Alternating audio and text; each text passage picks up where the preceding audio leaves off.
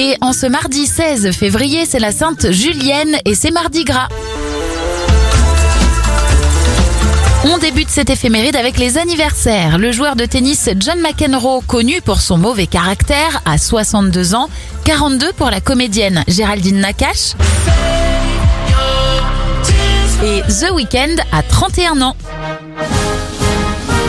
Les événements. En 1899, c'est la disparition du président de la République française Félix Faure dans des conditions un peu particulières. Il était en plein ébat avec sa maîtresse.